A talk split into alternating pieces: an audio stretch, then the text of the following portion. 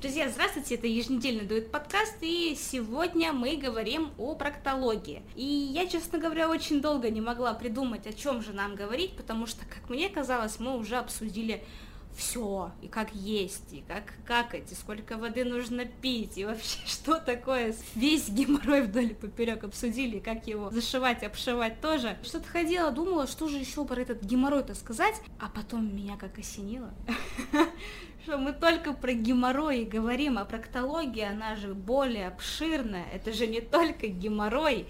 И вот мы сегодня обсудим не только геморрой, и в этом нам поможет наш гость. Харламов Виктор Евгеньевич, врач-хирург-проктолог. Здравствуйте. Здравствуйте, дорогие друзья. Расскажите, пожалуйста, о себе. Где учились, как у нас работается, как вообще, какой вы человек, Учился я, закончил э, Новосибирский государственный медицинский университет, э, закончил его в 2013 году, интернатуру прошел в 2014 году по специальности хирургия. Далее немного успел поработать в 11 больнице, потом призвали на срочную службу в армию, прошел ее. И с тех пор, ну, практически всю свою хирургическую деятельность э, я осуществлял во второй больнице скорой медицинской помощи в отделении гнойной хирургии. Э, ну, собственно, становление как хирурга и частично колопроктолога состоялось там.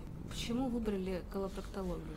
Ну, это такая ветка хирургической специальности, которая довольно часто и сильно беспокоит людей. Э, распространенность э, колопроктологических заболеваний также довольно высокая, и как среди молодежи, так и среди людей среднего и пожилого возраста. Поэтому, ну, было интересно попробовать что-то новое, поступило предложение поработать в чудесном коллективе Дуэт Клиник и развиваться дальше по специальности колопроктология, но в то же время не забывая хирургию. Поэтому э, решил, что это достаточно интересно, чтобы э, включить это, так скажем, в свою профессиональную деятельность. Мне кажется, многие слушатели вообще такие, что может быть интересного в Запикаем. Как часто вот эта вот стигматизация одного только геморроя в проктологии, она немножко уже даже не то что бесит, она уже пугает. Как часто люди приходят на прием и говорят, ну геморрой, и типа кроме геморроя больше ничего не существует. Ну, практически постоянно, можно сказать. Вот, вот. Все проблемы э, любого характера, будь то какой-то болевой синдром или выделение крови, никто ничего не разделяет. У всех такое клише. Кровь из э, заднего прохода – это геморрой и ничего более. Какой-то болевой синдром – то же самое, геморрой воспалился. Ну, это цитаты. А на самом деле и для болевого синдрома причиной может служить далеко не только геморрой так же, как и для выделения крови. И в этом всем, конечно, казалось бы, э, это же просто, ну, ты э, идешь в туалет и или неважно как, у тебя кровь льется. Ну, казалось бы, это ненормально, но рекордный, если мне память не изменяет случай, это полтора года, а то и даже два ходил э, обычный взрослый мужчина 50 с небольшим лет и поступил в больницу с гемоглобином 50. Э, офигеть. Да, поэтому тут... Э, Норма гемоглобина 120, по-моему, да? Ну, это для женщин нижняя граница нормы 120, а, да. для мужчин, да, нижняя 130. Ну, он был довольно плотный. Ну, был не потому, что его с нами больше нет. Выписался, во всяком случае, он живой и здоровый, но Тогда он пришел с гемоглобином 50, а у него с его ростом и массой, ну, наверное, не меньше 140 должно было быть. Жесть. Это очень плохо, да. Но... Это два года у него было непрерывное кровотечение? Ну, не то чтобы прям непрерывное, ну, но кровотечение. кровотечение частые, да, и как-то. И это был всё. не геморрой? Это был геморрой. А, это вы про терпение, да? Да. Понятно. Вот это вот вообще кошмар. Ну, это, эта ситуация довольно показательная в том плане, что да. это один из многих случаев, которые мы встречаем в медицине, то ну, люди часто поступают в довольно запущенном состоянии. Это просто один из очень многих примеров. Mm-hmm. Ну, касаемо, опять же, может быть, я уже где-то пришел к этому клише геморроя. Uh-huh. Опять все, разговор к нему сводится. Ну, блин, спасибо, что рассказали. Каждый раз хочется как-то вот э, на расслабоне поговорить, тут вечно вот это вот перегиб в жесткость какие-то страшные. Пожалуйста, обращайтесь, дорогие слушатели, к врачу при первых симптомах геморроя, хотела сказать. И не только. И не только, при первых симптомах. Вообще, на самом деле, мне очень грустно, что колопроктологов ограничивают одним анусом. Ну да, Потому это ошибочное заблуждение. Откуда начинаются компетенции колопроктолога?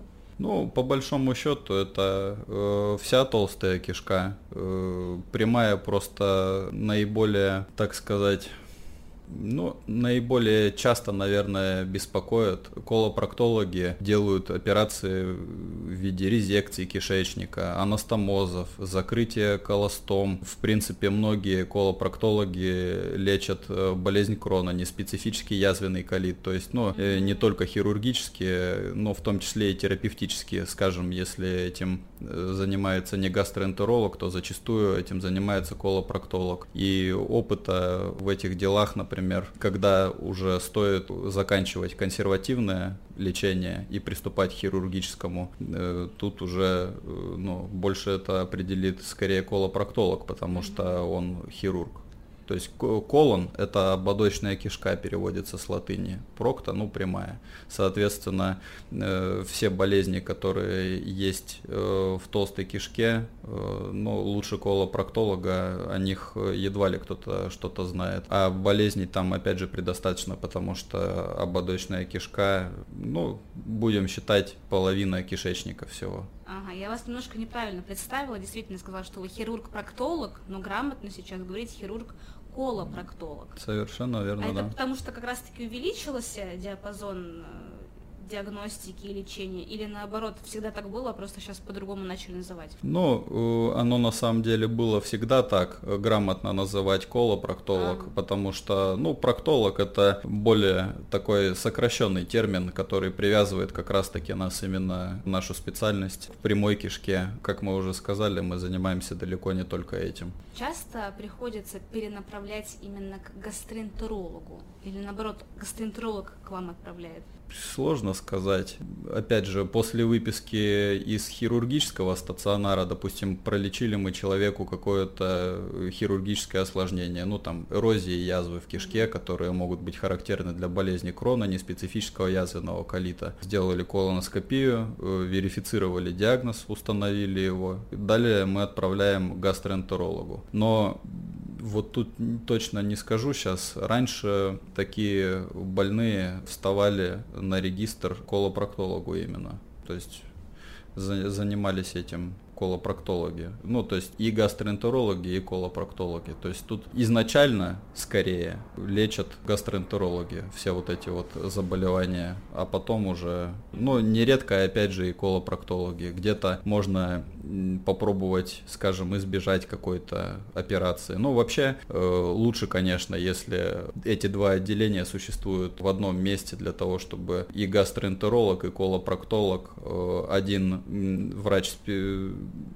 терапевтической специальности, другой врач хирургической специальности. То есть, как говорится, одна голова хорошо, а две лучше. Вот mm-hmm. это было бы наиболее оптимально для таких больных. Я вот только сейчас поняла, почему гастроэнтерологи в основном терапевты, а колопроктологи в основном хирурги. Они в основном, это так да, и есть. Это терапевтическая понял. специальность, которая занимается болезнями кишечника, ну, как бы и не только, mm-hmm. опять же, желудок, кишечник, пищеварительный тракт, гастроэнтеролог. Это с латыни, опять же, все так и переводится. И они, э, это терапевтическая вещь, э, а колопроктологи это люди, которые, ну, вплоть до хирургических методов. Вот То оно есть, что. Естественно, как говорил, приучил меня мой заведующий, где, собственно, я большую часть жизни и отработал. Если будет слушать, Михаил Владимирович, большой привет вам. Самая лучшая операция это та, которая не сделана поэтому действительно. Но тут опять же ко всему надо подходить с головой и не упустить момент, когда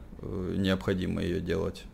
Все правильно. Эту фразу так много колопроктологов говорило уже. Мне так это приятно. Я каждый раз цитирую эту фразу в своих э, текстах.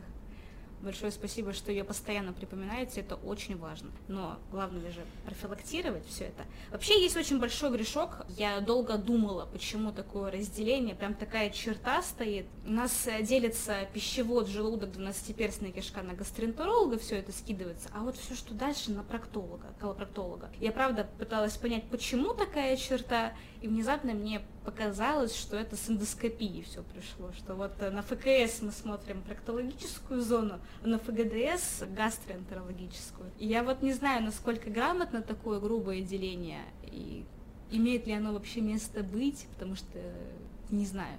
Почему-то принято вот забывать про кишечник, на самом деле. Люди вообще про поводу него ни к кому не обращаются и не знают, какие симптомы у болезни кишечника – ну, разделение этих специальностей, наверное, связано, ну, именно вот так, как вы это озвучили, скорее с тем, что люди стремятся в силу нашего подсознания и наших особенностей мыслить какими-то, ну, назовем их мысли клише. Mm-hmm. То есть, э, условно, вот желудок, 12-перстная кишка, пищевод, гастроэнтеролог, э, все остальное колопроктолог. Я думаю, на самом деле некоторые гастроэнтерологи тоже могут местами даже, ну, по-доброму, не по-доброму, а и, ну, как бы подобидеться тем, что это пре, преуменьшает э, их специальность, слишком сужает ее. На самом деле я уже сказал, что нет. Э, есть, кроме пищевода желудка 12-перстной кишки и ободочной и прямой, есть еще э, огромный участок тонкой кишки, тонкий кишечник. У нас сначала как идет? Получается, после 12-перстной кишки идет... Тощая, потом подвздошная. О боже. Это как раз два отдела тонкого кишечника. Вот. Дальше начинается уже толстый кишечник. Тонкая кишка тоже занимает достаточно большое место в пищеварительном тракте. И, соответственно, опять же, э, есть определенные болезни, ну, которые э, могут поражать именно ее и там тоже может доходить вплоть до операции. Но здесь, конечно, уже, опять же, чаще всего такие люди поступают э, в экстренную хирургию, то есть, ну, опять же, условно можно ее обозначить как общая хирургия, но экстренная хирургия неотложная. Э, хирургические осложнения э, лечат уже хирурги, потому что там уже зона действия врача-гастроэнтеролога, врача терапевтической специальности, она заканчивается. Там уже, пожалуйста, и колопроктологи могут спокойно э, заниматься теми же самыми вещами. Спасибо большое, что пояснили. Давайте перейдем к этим заболеваниям, кроме геморроя. Вы сказали, что несколько раз упомянули неспецифический язвенный колит. Что это за заболевание? Я думаю, как проще об этом сказать. Потому что я Надо же да. доступно, да? Да, да. Сейчас можно сформулировать мысль. Это аутоиммунная Ничего себе, это аутоиммунно? Ну, не все, наверное, знают это слово. Мне кажется, после доктора Хауса. Ну, не все его смотрели. Я, например, не смотрел. Там просто очень такие необычные диагнозы. И в случае чего, первая версия сюда, это аутоиммунная. Это даже целый класс, пласт шуток Почему не ну, ну, не специфические э, язвенные колиты, как и другие неспецифические заболевания, их выделяют по возбудителю по микрофлоре, которая возбуждает. То есть специфические заболевания – это всякие инфекционные, которые специфично имеют специфический возбудитель, например, какой-нибудь сифилис там или что-то mm-hmm. такое, которые, соответственно, подлежат специфическому лечению. А не специфический – это аутоиммунное заболевание, которое проявляется в виде эрозий и язв ну, язвы, я думаю, что для всех понятно, что это mm-hmm. такое дефект в стенке слизистой оболочки кишки. Ну, как бы и не только слизистые, может быть. Если глубокие язвы, они, конечно, могут и перфорировать. То есть не только есть прободная язва желудка, скажем, из того, что может попасть в свободную брюшную полость и привести человека к экстренной операции. Язвы в кишечнике могут привести к тому же самому. Э, ну, эрозии, условно, если можно сказать, сказать, что это поверхностные язвы, более поверхностные, mm-hmm. как рана и ссадина. Рана более глубокая, ссадина более поверхностная. Ну, также язва и эрозия. Сейчас приходит такая параллель с язвой желудка. Это одно и то же? Ну, по большому счету, практически да. В желудке тоже могут возникать эрозии и язвы. Ну, тут скорее механизмы разные могут mm-hmm. к этому приводить. Но, э, опять же, вот эти вот аутоиммунные заболевания, болезнь крона, она может поражать и желудок спокойно. Поэтому по большому счету причины их много для возникновения и обострения всего этого. Ну, возьмем, например, стресс. Зачастую, ну, есть такая фраза «все болезни от нервов», э, и не сказать, чтобы она сильно как-то была далека от истины, потому что, что касается, ну, есть много разных теорий, опять же, насчет того же хеликобактера, который сейчас у всех на слуху, по мнению многих, э, именно он э, играет какую-то ключевую роль в возникновении эрозивно-язвенного поражения желудка. Ну, по моему мнению, все-таки стресс здесь выводит, ну, я во всяком случае не считаю, что ключевая роль принадлежит ей. Я, если честно, вообще считаю, что это все ерунда. Это ну, просто с хеликобактером. Mm-hmm. Хеликобактер... Это э, же? Хеликобактер пилори – это микроорганизм, который живет абсолютно у всех людей. Поэтому а. гастрит это заболевание, просто это уже воспаление Вызываемое. слизистой оболочки желудка. Вызываемое хеликобактер пилори, хотите вы ну, так спросить? говорят всегда. Ну, так говорят не все. Врачи условно, ну, опять же, по моему наблюдению, разделились на два лагеря тех, кто в это верит, и тех, кто в это не верит. Я все-таки считаю, что в развитии эрозивно-язвенного поражения, ну, в частности, желудка возьмем, лежит стресс, неправильное питание, ну, со всеми погрешностями в диете, которых сейчас, э, ну и вообще, в принципе, можно много придумать. Неправильный режим питания. Э, зачастую многие люди э, не могут похвастать тем, что они могут регулярно питаться на работе. Например, точно могу вам сказать, что в экстренной хирургии это далеко не всегда возможно. Ну, различные нарушения диеты, алкоголь, курение, вот мое мнение, что генез происхождения язв именно желудка, оно все-таки больше принадлежит вот этим вещам. Ну, есть также еще нарушение регуляторных механизмов. Ну, это очень обширная тема. Опять же, найдется очень много людей, очень много врачей, которые начнут со мной спорить.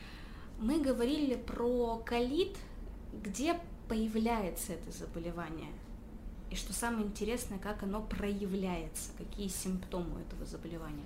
Ну, колит, если дословно переводить, это воспаление ободочной кишки. И у него есть э, разные формы, так скажем, стадии этого проявления. Но это все, опять же, одна из форм – это эрозивно-язвенный колит, который, по большому счету, чем и является там неспецифический язвенный колит, либо же болезнь Курона, которая поражает и толстую кишку в том числе. Ну, первое, на что можно обратить внимание, это боль болевой синдром в животе. Начинаться он может как, э, ну, не сильно мешающий, опять же, но какая-то боль, особенно э, если она связана с приемом пищи или наоборот актом дефекации, либо же вообще постоянно. То есть, ну, назовем ее так, какая-то непонятная боль э, для большинства людей, которые без медицинского образования. Uh-huh. Вот какая-то боль в животе. Это человека. Тут все зависит от того, какая кишка поражена, но на самом деле живот может болеть вообще весь. Были и такие люди в практике, у которых болел весь живот, у кого-то это более локально, там левая подвздошная область, ну там скажем левая половина. Ну, э, то есть э, кишки-то, они расположены по э, всем этажам брюшной полости, и тут болевой синдром будет, собственно, там, где кишка поражена. А есть такие ситуации, когда кишка может быть поражена вообще полностью, поэтому, соответственно, будет и болеть весь живот. Либо, если более ограниченный процесс, то это какой-то ее отдел, который, ну, все они проецируются в разных местах. Поэтому тут э, самому себе диагнозы лучше не ставить, если медицинского образования ага. нет, лучше обратиться к специалисту за помощью. А как вообще лечить колит? Ну, это звучит как какое-то проклятое заболевание, хроническое причем, которое не вылечится никогда. Колитов, опять же, это целая группа заболеваний. Их есть э, большое множество и лечится каждый по-разному. Например, не каждый колит э, будет сопровождаться какой-то э, болью. Есть атонический, атрофический колит, который проявляется запорами. Опять же, э, об этом можно разговаривать э, очень долго, и, соответственно, лечатся они все по-разному. Поэтому тут более уже, если мы трогаем тему вот этих аутоиммунных э, заболеваний, язвенный колит и болезнь крона, то лечится все это. Основная часть терапии сводится к противовоспалительной.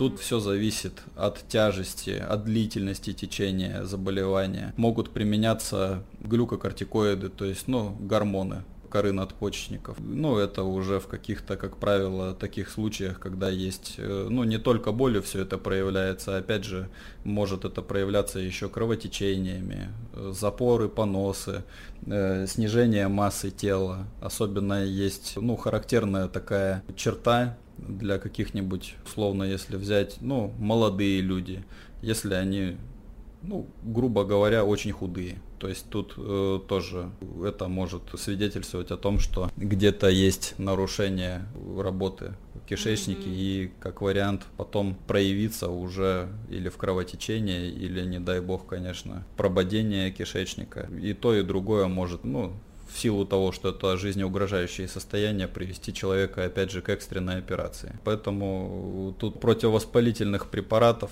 опять же, э, цитостатики, ну, то есть по большому счету нужно лечить это все, э, применяются иммунодепрессанты, надо уменьшать воспалительную активность. А, учитывая... полностью нельзя?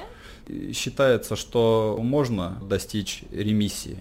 Там длительной, короткой какой-то, но совсем вылечиться. Я все-таки, ну, в силу специфики большей части своей работы я не занимался там каким-то сильно длительным э, ведением таких больных, но во всяком случае, что могу сказать точно, что э, под действием должного лечения, правильно подобранных э, доз препаратов, это поможет свести обострение к минимуму и риск жизнеугрожающих осложнений тоже. То есть это как и любая хроническая болезнь, имеет свойство прогрессировать, и гораздо лучше профилактировать ее осложнения, чем потом лечить уже осложнения. Далеко не всегда э, это удается, к сожалению.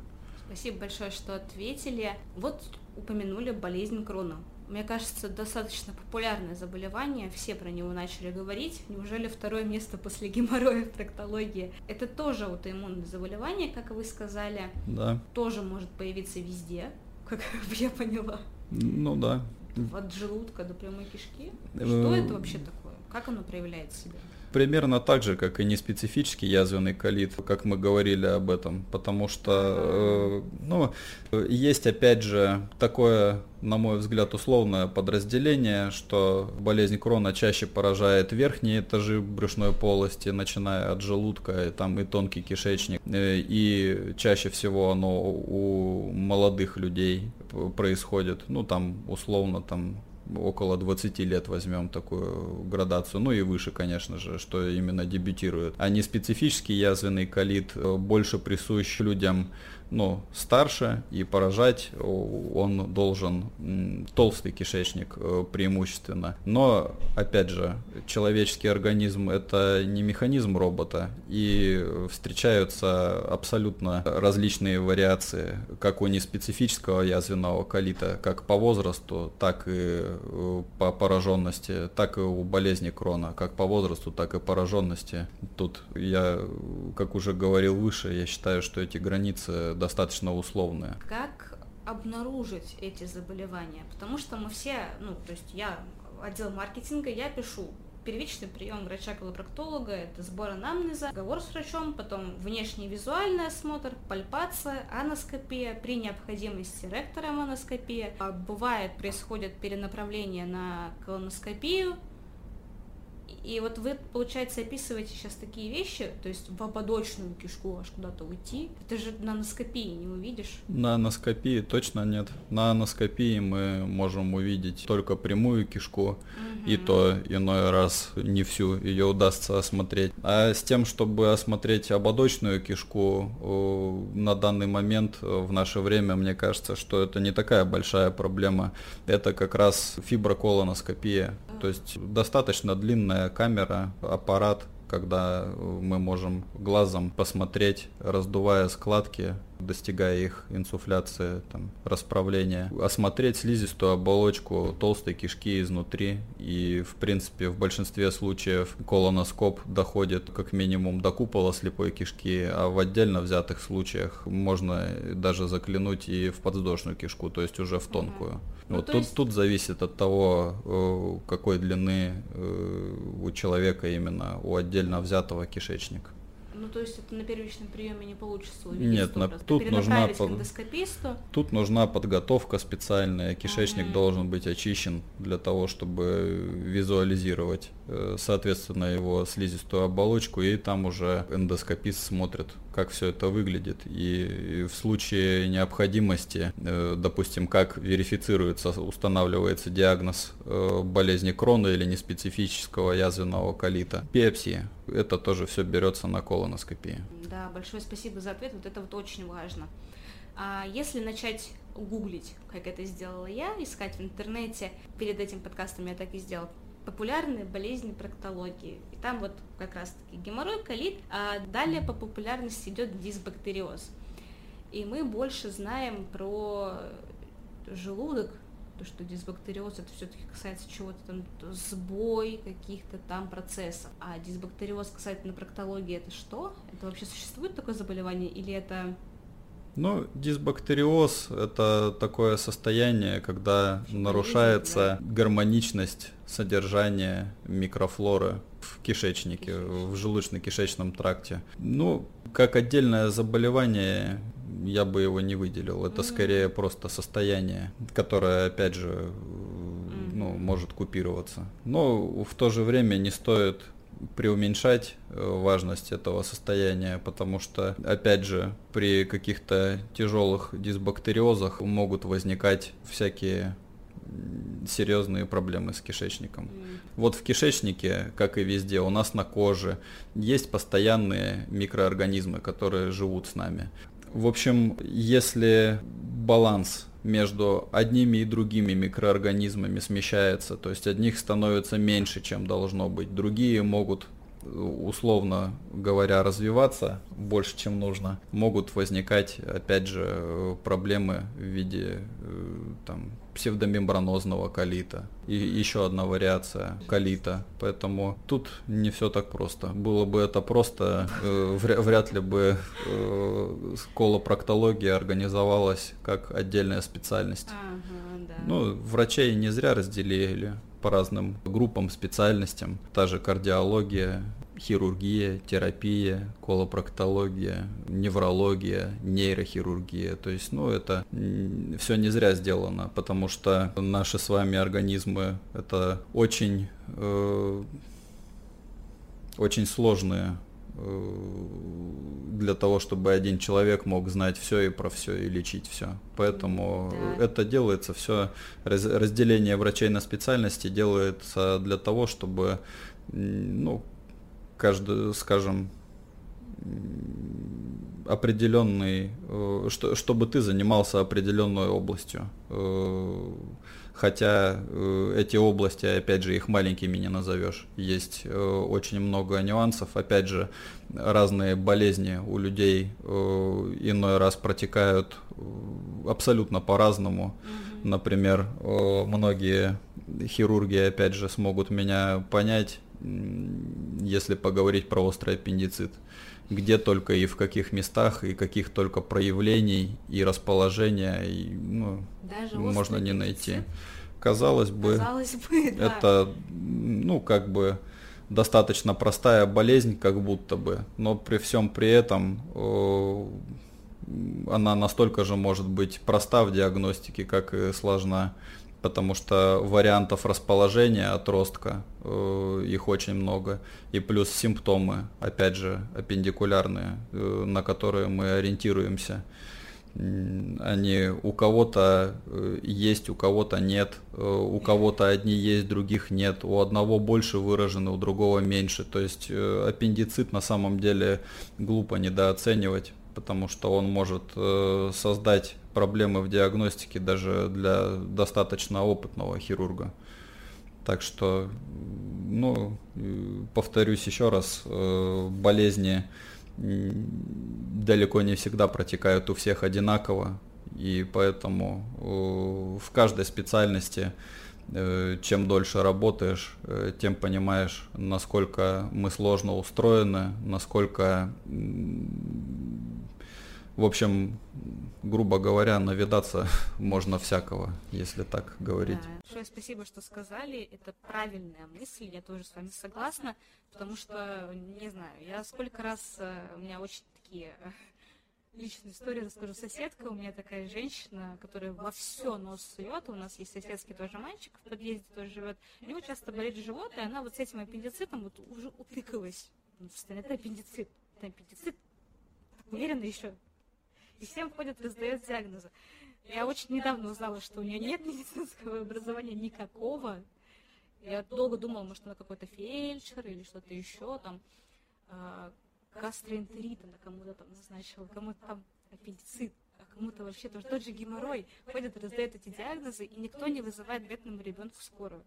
Поэтому он часто мучается с животом, и родители к врачу не ведут. Надеюсь, как-нибудь дойдет этот подкаст до них. Отведите ребенка к специалисту, пожалуйста. Ну, не слушайте соседскую бабушку. Это, это ужасно. Ничего не имею против соседских бабушек. Э, они довольно часто могут и помочь. Но я не беру медицинские какие-то советы в расчет. Но если есть какие-то проблемы со здоровьем, надо обращаться к врачу. Потому что, ну, опять же, не зря мы столько лет учимся в университете. Поверьте, там хватает э, чем заняться, что читать, что учить. И опять же, э, вот там начинаешь понимать, э, насколько ты, вот когда что-то узнаешь, насколько многого ты еще не знаешь, с чем ты еще не сталкивался. Ну, опять же, это довольно трудно и человек без медицинского образования в виде соседской бабушки едва ли э, поставит вам какой-то диагноз. Ну, например, то, что э, у ребенка постоянно там периодически болит живот, но как можно говорить о каком-то аппендиците? Ну, э, аппендицитом долго не болеют, как правило. Человек оказывается на операционном столе, но просто вопрос в том, в каком состоянии. И поэтому если, неважно, будь то ребенок или взрослый, часто мы не обращаемся к врачам за должным лечением в, в должное время, да, однозначно зря, потому что у всех у нас есть э, работа, э, которая занимает определенное время в нашей жизни, семья, э, лень, усталость, э, таких причин очень много, страх в конце концов. Но, опять же, э, как я уже выше сказал, к врачу-то, э, ну, чаще всего есть определенные ситуации, э, когда ты уже не успеешь попасть к врачу, а можно было бы избежать всего этого. То есть к врачу-то чаще всего больной человек попадет. Просто вопрос в том, насколько сильно он запустил себя и что врач сможет с этим сделать.